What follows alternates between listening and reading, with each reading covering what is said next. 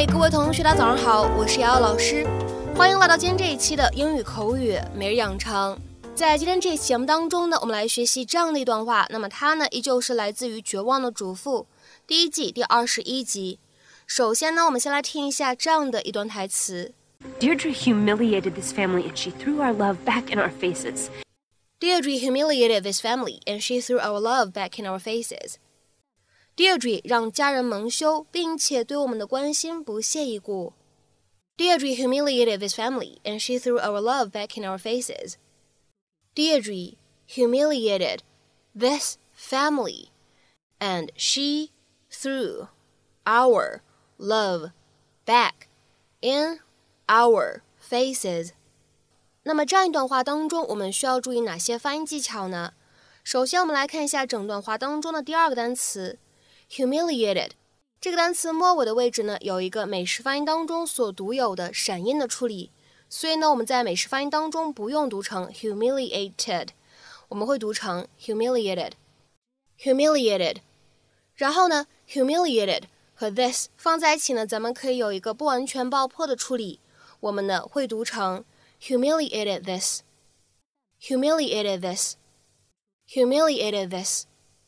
然后呢，再来看一下最后这一处发音技巧，and she 放在一起呢，这样的两个单词存在不完全爆破的处理，我们呢会读成 and she，and she，and she。Deirdre humiliated this family and she threw our love back in our faces. She knew it and she couldn't have cared less. Are you done? No. I want to know what you're planning. We're just talking.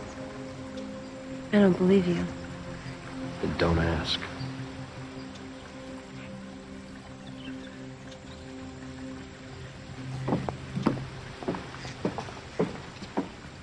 在今天这一期节目当中呢，我们来学习这样一个短语，叫做 throw something back in one's face。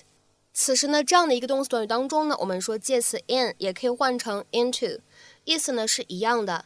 那么这样一个短语 throw something back in one's face， 它的字面的意思是把某个东西扔回到某个人的脸上。那么它的引申意味是什么样的意思呢？我们来看一下两条不同的英文解释。第一个，to reject something that someone has said or done for you in a way that seems very ungrateful or rude，拒绝或者排斥别人对你说过的话或者做过的事情，看起来显得特别的不领情或者非常的粗鲁。或者呢，我们来看一下这样的一段英文解释 ：To behave badly towards someone who has been kind to you，别人之前友好的对待你，你却对他态度恶劣。下面呢，我们来看几个例子，感受一下这样一个短语它的用法和意义。第一个，I'm tired of you throwing my advice back in my face just because it's not what you want to do.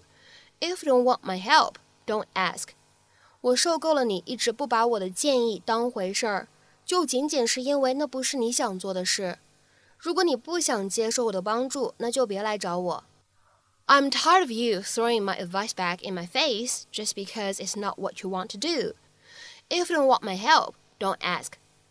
下面呢，我们再来看一下第二个例子。We extended the hand of friendship, and you have thrown it back in our faces. 我们对你伸出了友谊之手，你却不屑一顾。We extended the hand of friendship and you have thrown it back in our faces. 下面呢，我们再来看一下最后一个例子。